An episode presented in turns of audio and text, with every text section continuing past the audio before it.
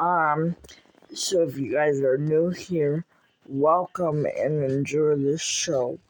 I know that I um don't look like I'm a professional podcast, but if you guys are new here, welcome and enjoy the show because I have a lot of things to cover in this new podcast. So welcome and enjoy the show, guys.